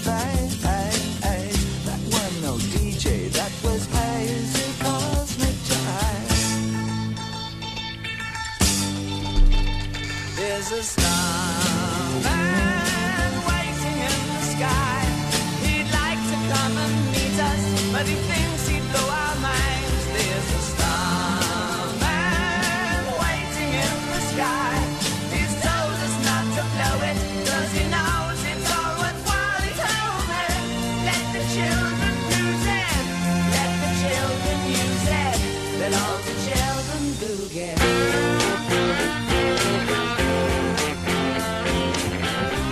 Catarina, eh, agora faltam 15 minutos para a uma da manhã e, vamos, vamos tentar acabar com.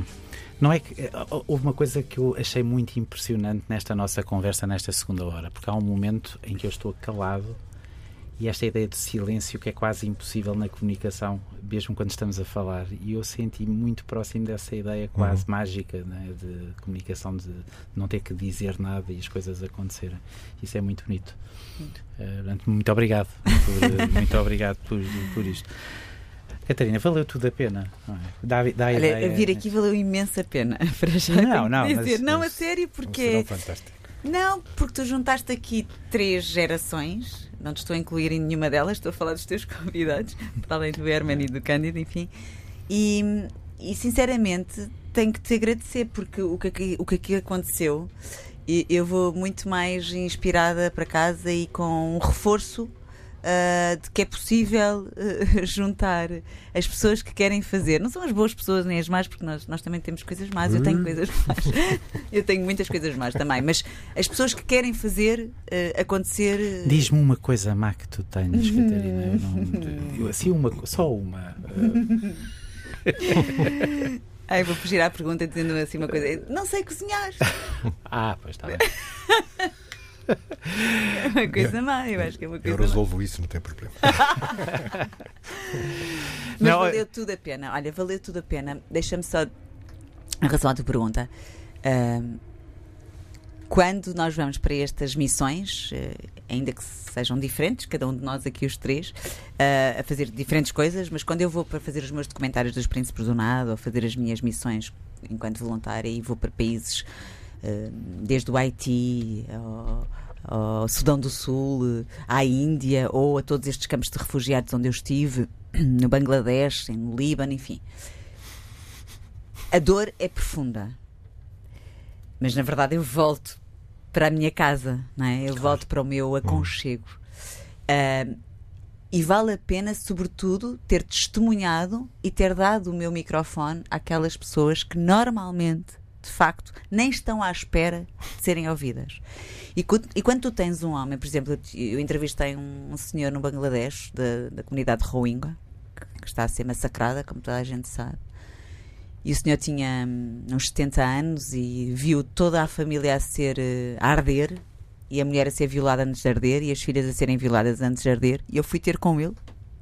Pois é muito interessante estas coisas das, das, das, das comunicações. Uma mulher não pode tocar num homem porque ele é muçulmano, e eu toco e abraço, e, e de repente todos estes, esses proformes que Estamos. existem culturais desaparecem completamente. Desaparecem com uma naturalidade que nem é preciso eu perguntar, posso abraçá-lo depois deste, desta partilha. Não, é tudo natural. Mas ele, que, que, que desatou num choro profundo, a única coisa que depois ele disse foi obrigada por me ouvir. Uhum. E portanto vale mesmo a pena uh, perceber que que nós, os privilegiados, temos que nos colocar ao serviço de quem não tem, de facto, a possibilidade de falar. Não é de quem não tem voz, que eu não detesto quando. Ah, de quem não tem voz. As pessoas têm todas as vozes, essa coisa não tem. Não, não é ouvido, não tem microfone.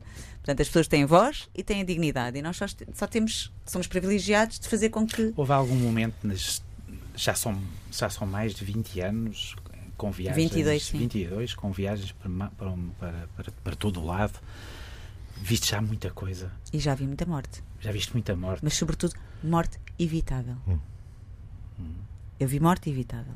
Já sentiste muito sofrimento? Muito já, sofrimento. Tudo, tudo evitável. Isso. Há momentos em que uh, sentiste correr o risco da normalização. Sentir que, ok, já é tudo normal. Já não, não, não houve esse. Não. Não, em nenhum momento em nenhum momento. O que eu normalizei em mim, ou apaziguei em mim, foi a incapacidade de resolver tudo. Porque quando comecei, quando tinha menos 20 e tal anos, não é? eu, eu acreditava que podia, de facto, uh, trazer aquele menino, aquela mulher, aquela... acreditava nisso. E isso fazia com que eu.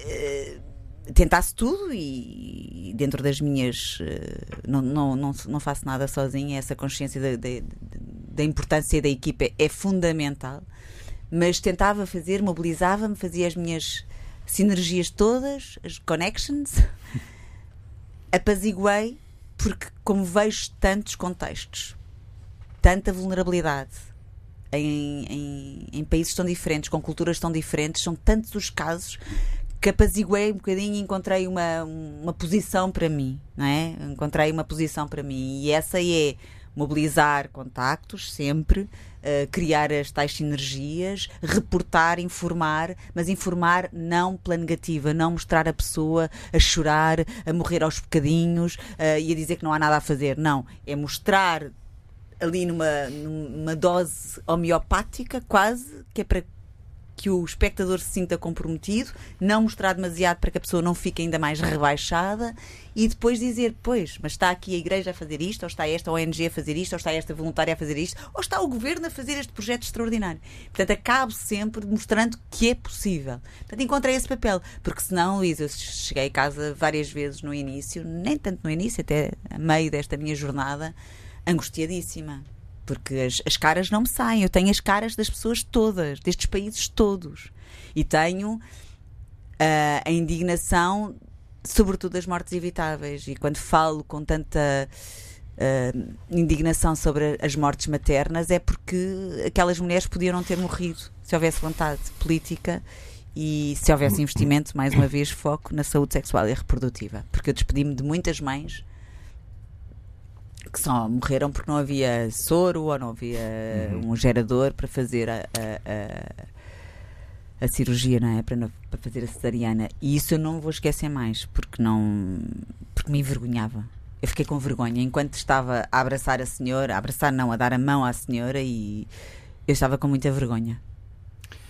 a primeira causa, é, primeira causa de Deixa só colocar uma questão e, e não, não sei se vai dizer que é uma questão que eu tenho que colocar porque eu sei uma coisa praticamente ninguém sabe. Hum. Foi a depressão enorme que teve e tenho isto de fonte fidedigna para ser candidato presidencial. Isso coloca-se a hipótese no futuro? Não. Não sabia que estas vergonhas pessoais estavam tão Isto é verdade ou não é verdade? É verdade e por duas vezes. Ah, duas vezes não, sei de uma. Foi, foi por duas vezes. Não, não, nunca tive, nunca tive esse tipo de apetências, não, não é por aí. e não, não, estou disponível de todo. Não, Apetências ou ambição? Não, ambição, sei lá, não, não, não me vejo. É uma coisa que não, não me diz nada, esse tipo de, de trabalho. Lembro-me a primeira vez que, que me convidaram, estava, estávamos num, num almoço. Só, só, me lembro de, de cravar os dedos na mesa e O que é que eu faço aqui? Quero ir embora traga um café. e a segunda vez foi um bocado mais trágico, enfim, mas pronto, perceberam. Não que, trouxeram o café mesmo. Não, depois trouxeram, trouxeram o café. É, é verdade, pronto. O que é que ia dizer então? Da... Estava a dizer isto na sequência do que a, a, a Catarina estava, estava a dizer. Uh, a primeira causa de morte no mundo não é nem o cancro nem o coração. A primeira causa de morte no mundo é a pobreza. Sem dúvida. E esta vergonha da desumanidade que só se constrói com aquilo que a Catarina dizia, com a criação de redes de relações, com a sensação, com a certeza absoluta de quem quer que está na primeira linha não é, não é o protagonista da história. Protagonistas são aqueles que, através da nossa voz, da nossa atividade, etc., podem sentir que não estão sozinhos. E é a nossa responsabilidade de, de, de que de toda a gente, de todas as instituições, de, de todo o género, criarem espaços relacionais, criarem redes de relações. Nós vivemos isto que eu disse há pouco, esta quase chavão, numa sociedade solteira de afetos, viúva de emoções e divorciada de compromissos. É o me, myself and I. Não? E isto só se combate no terreno, combate-se no ser gente com gente. Uhum. E isto dói. E dói, doeu-me muito tantos sítios. Eu recordo um, um presépio, que fiz um presépio há seis ou sete anos, uma vão de escada na Índia, em Chennai uma senhora a morrer debaixo do vão da escada. O, filho, o menino, tinha 5 anos e a menina tinha 7. Estavam ali, à espera que a mãe morresse. E era Natal. São estes natais que importa celebrar. E tudo aquilo que, que, que for preciso fazer para dizer aos reis do mundo que não têm direito de beber champanhe enquanto o seu povo tiver de beber água choca. Temos demasiados reis a beber eu, champanhe. Eu é vou prometer a mim próprio nunca mais na minha vida vos convidar a estar aqui comigo. Isto não se faz. Mas é completamente verdade. E para além de não poderem beber champanhe enquanto isso acontece, quem tem uh, o poder de fazer as leis e decidir os investimentos tem que passar pelo sítio das pessoas, tem que ir às tabancas, tem, tem que ver quantos é. quilómetros faz aquela mulher é grávida é, até encontrar o primeiro. E não é só nas campanhas eleitorais. Bebê, tem, que perceber, tem que viver o terreno, porque fazem coisas sem saberem é. absolutamente nada. Ah, porque o mundo tem uma falta desgraçada de estadistas. Está governado por políticos. O horizonte de esperança de um político são as eleições seguintes. Há uma, há uma, uma coisa que tenho que fazer. O programa estava a correr tão bem, mas eu vou ter que ser uh, fazer as perguntas que os jornalistas fazem, não é? É que se, se o Frei Fernando, antes de passar para a Leonor Caldeira, uh, mesmo para a reta final, se o Frei Fernando gosta da poesia do Tolentino Mendonça. Eu fui colega de curso dele. Mas se gosta da poesia? Uh, gosto de algumas coisas. Não, não sou um universalista de tudo. Sim. Mas gosto, gosto, gosto de o ler. Conhecemos-nos conhecemos na Católica, em Lisboa. Vamos tomar café algumas vezes, encolhidinho. Fiquei contente quando o vi nomeado para a Biblioteca do Vaticano. É pôr um menino numa loja de doces. Não, é a paixão daquele homem. É, e foi bom. Foi bom. Ficava admirado se um dia ele fosse Papa? Não, é mais fácil ele que a minha avó. não ficava. Não, não o vejo nesse papel, entretanto. Não, é? não o vê nesse Não, de todo. Uh, cada, um, cada um é para o que nasce, digamos. Um, abraço para ti, Tolentino. Não estou a desdizer absolutamente, mas creio que mesmo que ele próprio não, não estaria para aí virar. Mas o Espírito Santo pode ter outra ideia. Pode, e se tiver, bendito seja Deus. Não, hum. Seremos felizes sempre. Leonor, isto. Uh, este programa de facto é, é épico, mas realmente eu nunca mais vos convido porque não consigo ter palavras, mais palavras. Quem és tu, Leonor? Quem és? O que é que Bom, tu queres? Onde é, onde, onde é que tu queres chegar? daqui a 10 anos, uh, quem é, quem é que. Uh, e, e, num programa de rádio qualquer, vou fazer-te uma entrevista. Que mulher é que vou ter à minha frente? Se tudo correr bem. Se tudo correr bem, eu acho, enfim, não sei se sou otimista assim tanto, mas, mas vamos a isso. Se quem nós somos é aquilo que nós fazemos, se calhar vou responder aquilo que eu quero fazer e não aquilo que eu sou. Eu gostava de dedicar a minha vida ao restabelecimento da, dos cidadãos, da confiança dos cidadãos na justiça. Hum. Acho que esse é um dos problemas uh, que mais ameaça a democracia. No Estado de Direito Democrático, se os cidadãos acham que a justiça não funciona para si, o, o, a democracia está em crise. Uhum. E o acesso à justiça, que está previsto na Constituição de uma forma muito clara, de que a insuficiência económica não pode ser entrave uh, ao acesso à justiça, a verdade é que a realidade é totalmente diferente. E seja do, do, de um ponto de vista de políticas de justiça, ou seja, o sistema do apoio judiciário está ao abandono, não me canso de dizer isto, os advogados que se inscrevem voluntariamente para participar no apoio judiciário são remunerados com migalhas, de acordo com uma tabela que não é atualizada desde que eu tinha 11 anos, portanto desde 2004, um, e portanto não há incentivo nenhum para se trabalhar em prol de quem mais precisa, não é que, enfim, não é que seja preciso grandes incentivos, não é preciso champanhe, mas é preciso viver com dignidade e há muitos advogados a viver abaixo do salário mínimo e em condições também eles de fragilidade social e criando também condições para que também na advocacia possam existir projetos sociais como, como é o caso das ONGs que existem em todo o mundo, projetos de, de ativismo judiciário, de fazer com que o acesso ao direito e aos tribunais seja uma ferramenta de progresso social, económico, ecológico, porque pode ser e é noutros países e Portugal está à espera disso. E enfim, houve uma vez em que eu estava a expor esta ideia a uma pessoa e disse: Isto existe em todo lado e em Portugal não existe e é preciso criar. E a pessoa diz: Ah, então, mas se calhar não existe em Portugal é porque em Portugal não há problemas de direitos humanos para resolver.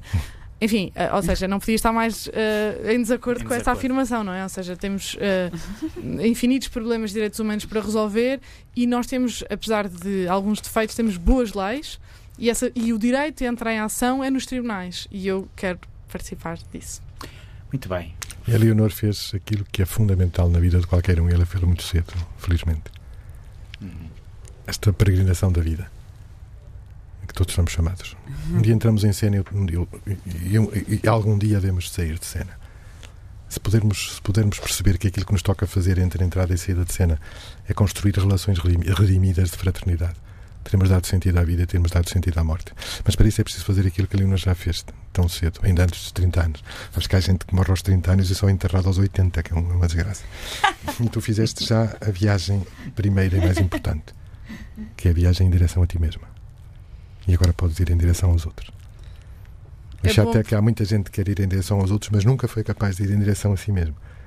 Mas então, também nos encontramos em nós quando vamos encontrar completamente, os outros. Ah, completamente. E o chato quem, quem não faz isso é depois fica com a barriga cheia, né? as barrigas cheias de Deus fica. e tal, mas aquilo é só gases, filha. Aquilo se furar não sai nada. É só gases. É esta vacuidade. Parabéns, Leonor. Fizeste a peregrinação em direção a ti. É, é mesmo parabéns. Também te quero dar os parabéns. parabéns. Muito obrigada. Uh, foi Muito assim obrigado, a Luís. nossa noite com convidados, uh, com convidados, como eu costumo dizer, mais do que especiais, com Candido Mota, Catarina Furtado, Frei Fernando Ventura, Hermano José, Leonor Caldeira com a produção de Fernando Oliveira, a minha mais que tudo, não é? É que faz ser, com que as coisas Fernando, aconteçam. Que ele hoje, aliás, tentou hoje fazer uma surpresa que eu sei porque faço dois anos de casado, imagina. Dois anos de casado, já estamos juntos há mais nove anos, mas ela tentou fazer uma surpresa, soube agora. Ela, ela, faz tudo, enfim, com a Marta Bernardo aqui em estúdio. Nós comigo. podemos ir agora tomar um copo, não tem problema nenhum. enfim, olha, com a Fátima Olha, parabéns, parabéns, muito parabéns. Vamos, vamos ouvir as notícias com a Fátima Valente, que eu estou, eh, não sei se sabem, me rouba sempre os papéis. uh, e eu chamo Luís Osório e para a semana regresso com outros convidados. Connosco. Ai, não é connosco. Estava imenso, não estava. Nós ganhámos-lhe o gosto. Estava muito. Também é um bom, olha, é um bom título. Ganhámos-lhe o gosto. um grande abraço. Boa noite. Boa noite.